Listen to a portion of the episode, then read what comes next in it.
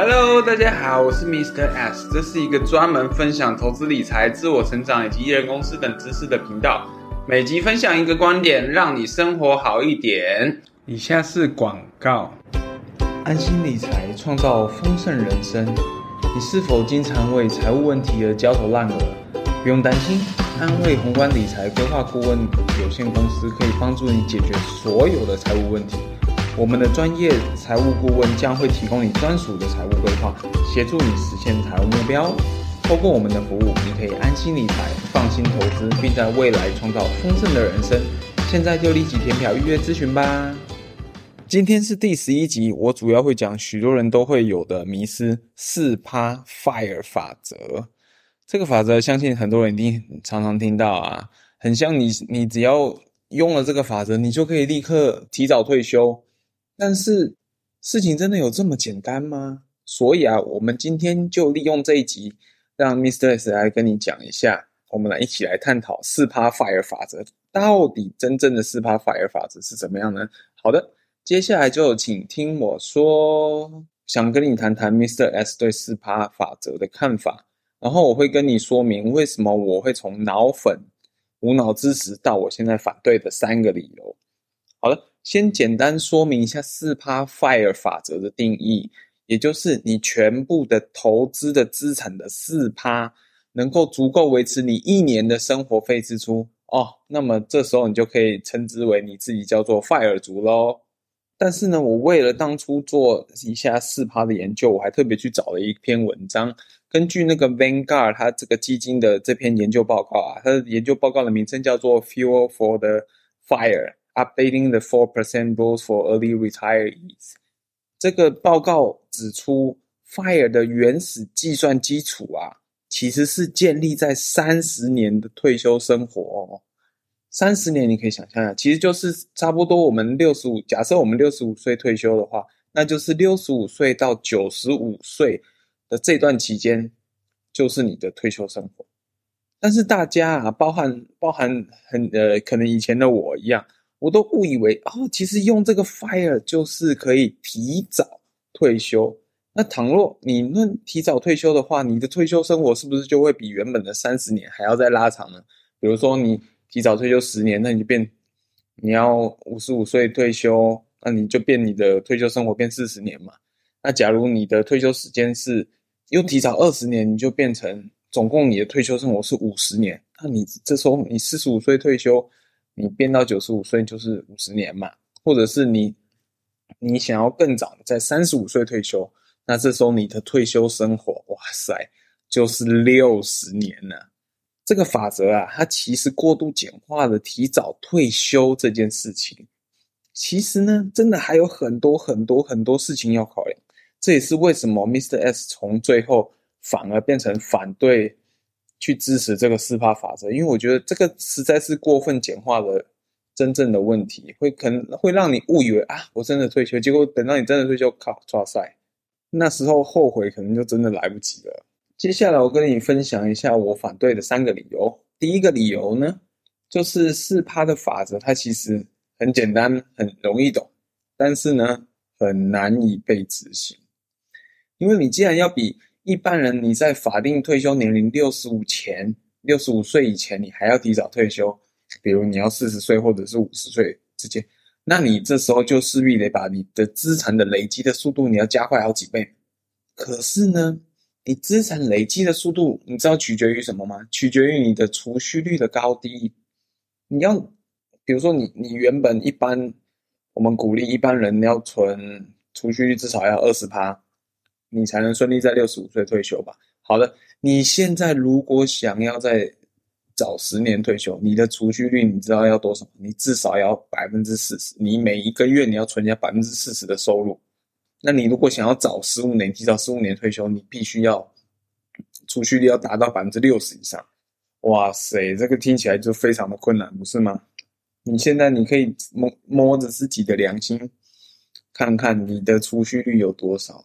如果你连储蓄率都来不及达到，那真的是连那个更不用说要提早退休，你连正常时间可不可以退休都不一定。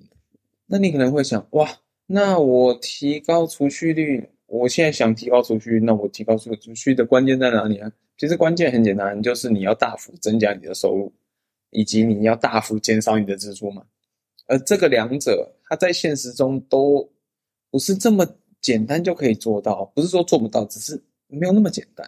先从收入来讲的话，你一般企企业，你一般每年你可能加薪三到五趴，然后也有些人根本就没有加薪。你这样的话，你可以做到，你随便你一年你的收入就要提升百分之二十嘛，而且是每年哦。这种除非你有特别的功绩，或者是特别的战绩啊，或者是你有你有，或者是你特别提升你的专业嘛，你每年都很认真的去努力去成长，去提升你的专业，然后你透过跳槽才有可能去实现你可能年收入有百分之二十的成长。再来，我们谈一下支出好了，你。可能比上个月突然这样节省百分之二十到四十嘛？也许可以。你变成原本是三餐外食，然后改成你每天回家吃泡面，那你这样你可能持续一两个月还可以忍一下。你如果要叫你忍二十年，你忍受得了吗？而且，假如你未来开始步入了人生的下一个阶段，比如说你结婚啊，或开始组建家庭啦，你开始生小孩啦。或者是你开始想买房啊，那个支出你根本省不下来，你的支出只会跟你现在还要倍数的增加，还要更加倍，根本就不会减少。所以啊，四趴的法则听起来很简单易懂，很美好，好像你会有一个很好的提早退休的未来。可是执行起来难度非常的高。另外一个问题是，你想想看，如果你现在提早退休了，比如说你你还有接下来还有三十到四十年的退休生活。那你要做什么呢？你有没有想过？所以啊，这才是带到我接下来的第二个理由，就是你其实 fire 你躺平以后，你会很无聊啊。Mr. S 反对四趴法则的第二个理由，就是因为你 fire 以后，你整天只在家躺平是非常无聊的一件事情。真的其真正的情况是。很多人达到这个 fire 的状态以后，其实还有在工作啊。我们举一个你最容易懂的例子来看，像股神巴菲特啊，他二十六岁他就已经达成 fire 条件，就是他终身的资产可以用四趴，然后花到一辈子都没关系。可是他有躺在沙发上吗？看电视吗？或者是他出去玩？没有啊，他一路工作到。现在九十二岁，他工作了超过六十，他现在已经九十二岁了。你想看他二十六岁退休以后，他到现在九十二岁，他其实已经退休后又继续工作超过六十年。另外一个例子啊，就是写写了一本叫做《财务自由的人生》，这个作者是以前的分专门分析红海的超级呃外资分析师杨应超先生。他曾经达到 fire 两次哦，为什么是两次呢？主要就是他真的太无聊，他后来又重回职场，差不多我记得差不多是四十八岁的话，他又重回职场。而且就算是现在，他也是常常去上节目啊，去各大的财经节目或者是有些新闻节目去发表哦，他对嗯红海的看法啊，或者是他对台积电的看法啊，甚至他现在还在《原件》杂志去担任一个专人专栏的作家，然后偶尔还会去其他。演讲，另外一个的话的例子是，呃，离我们最近的话是那个整理炼金术士小印啊，他也是已经达到 fire 的状态了，可是他现在做的事比他 fire 之前还要多，非常非常多。你看他，他出了一本书，然后他又去现在去做很多的演讲啊，去讲课啊，然后去持续推广一个财务自由的。美好的人生，他也是没有闲着啊，因为他也是很清楚知道，如果你 fire 完，真的是你没事做会非常的无聊啊。所以，真正这个法则，它其实并不是告诉你，你 fire 以后就躺平就没事做。最其实真正要我们要做的事，是你退而不休，才是你真正 fire 的生活。你不休的那个部分。指的是不是说你做你不喜欢的事？这时候你退休了以后，就是做你最开心、会让你最有兴趣、让你活力十十足、让你非常有热情去做的那些事情。这个才是真正 fire 以后的生活。像我几个偶像艾瑞克啊，或者是余维唱唱歌啊，他们其实都已经累积了足够的资产。那他们现在也是没有退休啊，他们都是到处的做着自己最热爱的事，像唱歌就是持续推广艺人公司啊，经营个人品牌啊。啊，艾瑞克的话就是他持续发表，他还有发表两本书嘛，《内在原力》跟《原力效应》，他也是到处的去演讲啊，持续去推广，跑到偏乡去做公益啊等等，这些才是真正 FIRE 族达到财富自由后的生活的状态。接下来我要讲我反对的第三个理由，因为四趴这个 FIRE 的法则，它其实隐含了你的支出从头到尾都是一个差不多的状态，但其实没有。你这个四趴的法则，你忽略掉了你生涯支出的变化。那我接下来我们来讲第三个理由，除非你是母胎以后就单身，然后又一辈子都单身的。否则，这四趴法则根本就不适合你。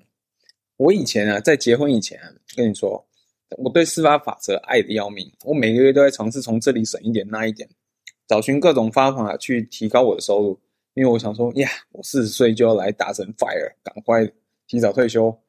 结果你知道吗？我一结婚后，我就疯狂的打脸自己，后悔自己当初好傻好天真啊！因为我一结婚以后。我马上面临到新增的支出，像是我要买房，然后我们后来我太太也怀孕了，所以我们接下来面对的就是小孩的支出啊，小孩的尿布啊，小孩的奶粉啊，小孩的教育基金啊，而且我们还不只生了一个，我们生了两个，所以这样的支出在我之前的生涯是呃之前的生活当中是不曾出现的，这些都是我未来会在某一段时间起到一个非常大的变化，而且这些支出。老实讲，它其实都是千万级别的支出。像你一般来说，一般人的房贷通常都会扛三十、二十到三十年以上嘛。这个其实也是差不多接近数数百万，至少是五百万以上，或者甚至到一一千万。那养小孩呢？养小孩你，你你得养小孩从从小到大嘛，那至少也是一个二十年的承诺嘛。从幼稚园啊开始。小学啊，国中啊，高中啊，大学啊，甚至如果他要出国留学、硕士啊，这些你都要帮忙负担啊。可是这一些的费用在四趴法则里面都没有被特别的提到。一旦你将这些支出纳入你的生涯规划当中，你可能会觉得啊，哎呀，我不知道要不要工作到七十岁以上了。你可能觉得六十五岁都退休后还嫌早。那你可能就好奇啦，OK，我现在知道这些，可是我还是很想 fire 呢，怎么办呢？说穿了就两件事嘛，你提高你的多元收入嘛，你提高收入，然后你退而不休嘛，这些才是真正达到 fire 境界人士的做法。建议大家就是你就是学习巴菲特，不要只单单学习他的投资，其实也是模仿他的日常。你看他现在这么有钱，他他每一天的生活的花费其实是非常少的。就代表他的收入有一直增加，可是他的支出并没有像他收入增加的那样的幅度的高。那其实这样你可以相对来说，你就可以等于说你存下比较多钱嘛。所以我非常鼓励大家就可以去试着做这样的生活的去做一个调整。那当然，你收入的话，我我也是鼓励大家能够要么就在自己的正职去提高你的专业，然后让你的正职的收入可以越来越高。有时候。在闲暇的时候，你可以做些副业啦，或者是跑跑 Uber 啦，然后做一下 YouTube 啊，或者是接一些业配啊、演讲啊，或者是做一些电商卖一下东西都可以。这些东西都是你提高一个收入的方法。那这以后我们也可以专门做一集来为大家讲解。好的，今天的 podcast 差不多到这边，我先跟大家做一下重点的整理，也就是说我。Mr. S 认为四趴法则听起来很美好，理想很丰满，可是现实上执行上都有很大的困难。我有三个理由嘛，第一个就是四趴法很简单，可是难以执行。第二个呢，你其实达到 FIRE 以后，你躺平会很无聊，所以你最好还是找一份你很有兴趣的事情去做。第三个理由就是你这个四趴的法则，它其实忽略掉你生涯支出的变化。万一你以后生小孩了，你买房了，你买车了，你结婚了，这些支出都是会完全跟你现在的生活是完全不一样的，而四八法则却没有很仔细的去考虑到这一部分的变化。以上呢，这就是我们今天的这集 Podcast。如果你对投资理财、一人公司、自我成长有兴趣的，你可以欢迎订阅我的免费电子报哦。我的电子报跟我一开始那个业配的规划的咨询连接都会放在 Show Notes 哦。好的，每集分享一个观点，让你生活精彩一点。今天的 Podcast 就到这边，记得留言并给五星的评价哦。观念记下来，五星给起来，大家拜拜。好，接下来我会。进行一段简短的祷告。如果你没有兴趣的话，就可以在这边结束就好了。如果你希望接受我的祝福，那欢迎你听到最后哦。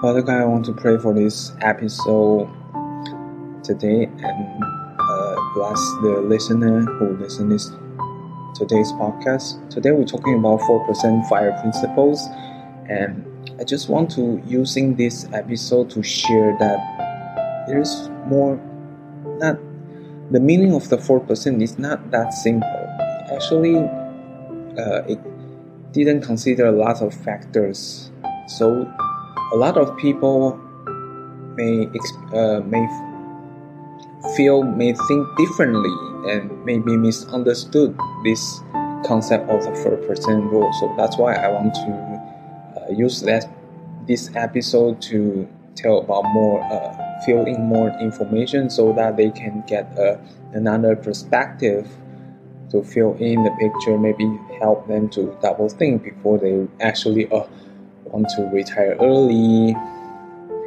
And Lord continue pray that we know the, the financial planning are super hard because everything is the technical part is very little. Most of them are the thinking part, the concept part, and we know uh, people have, uh, in order to be transformed, you have to renew your mind into a new way of thinking. And I want to take this opportunity to pray for those people who listen to this podcast that hopefully, Lord, you can bless them to renew their mind, to install a brand new, the more correct way of the financial concept so they can be transformed in their lives. Lord, and also bless them on the other side. If they are sick, Lord, bless them. They can recover faster than before. And and I know recently lots of people still got COVID, and some of them got serious injured, uh, have a lot of side effects. And Lord, we ask your blessing to pray for those people and to bless those people so they can recover soon they can be healed completely now instead of getting a long COVID. Lord, Lord we, uh, we pray for your mercy and we surrender all the prayers unto your hand. In Jesus' name we pray. Amen.